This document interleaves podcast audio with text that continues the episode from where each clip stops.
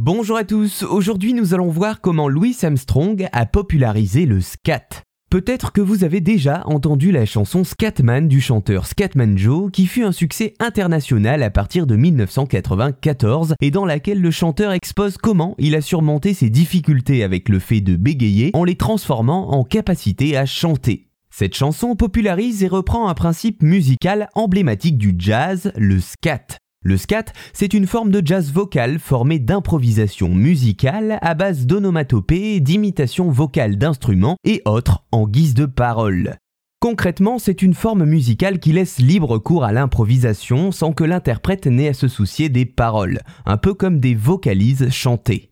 La chanteuse jazz Eya Fitzgerald est entre autres une des principales icônes de l'improvisation scat, avec de très nombreux titres comprenant cette technique à son actif.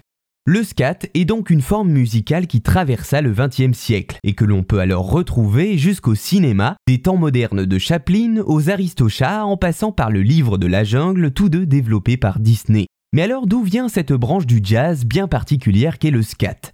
Eh bien il faut se pencher sur une autre icône majeure du genre, le musicien et chanteur américain Louis Armstrong. Reconnu pour son talent de trompettiste et sa présence sur scène, il est aussi considéré comme celui qui a popularisé le scat, et d'une manière assez étonnante, nous allons voir cela.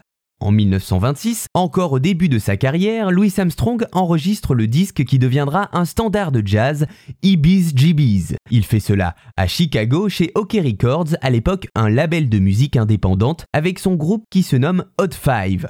Pendant l'enregistrement de ce disque, ses partitions seraient alors accidentellement tombées par terre en s'éparpillant. Louis Armstrong ne connaissant pas les paroles par cœur, il aurait alors pris la décision de partir en improvisation, composée de simples syllabes et onomatopées inspirées de sa Nouvelle-Orléans natale. Avec ce lâcher-prise du chanteur qui laissa libre cours à son imagination, vint l'un des premiers gros succès du scat. En effet, le disque de Louis Armstrong, vendu à près de 40 000 exemplaires aux États-Unis et dans le monde, marque ainsi le premier succès médiatique de cette forme de jazz vocal qui sera par la suite reprise par beaucoup d'autres.